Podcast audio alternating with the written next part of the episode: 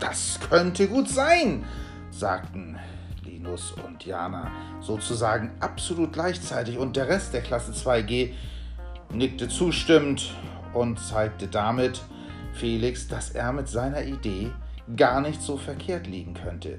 Vielleicht war es ja wirklich so. Das Tier ging zu den Tieren.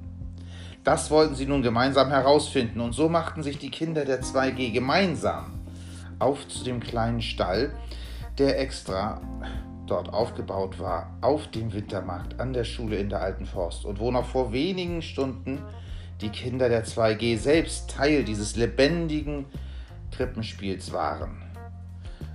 Und auch Frau Kurz nickte zu und sagte, ja, das ist eine richtig gute Idee, Felix. So könnt ihr es machen. Ich werde in der Zwischenzeit hier am Stand bleiben und den Verkauf alleine regeln. Meinen Sie, Sie kriegen das wirklich hin? fragte Sebastian. Und auch Estra sagte, ich bleibe sonst auch hier bei Ihnen, Frau Kurz, damit Sie nicht so alleine sind und das auch alles. Nein, Kinder, nein. Die besten Detektive Eisendorfs sollten zusammenhalten.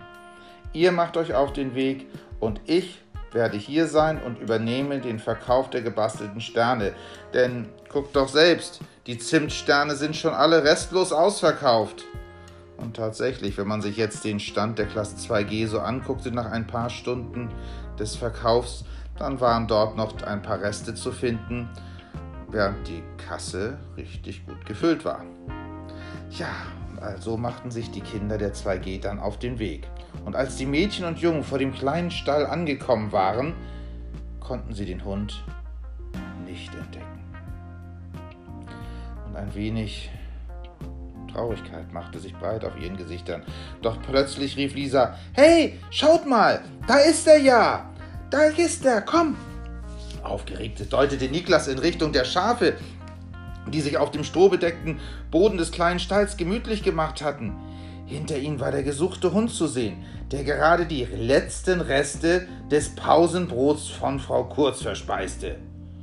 Der Rucksack lag neben dem Hund und auf den ersten Blick sah er völlig unversehrt aus.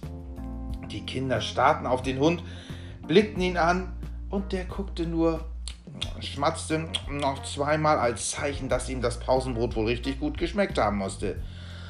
Und eine große Erleichterung machte sich breit.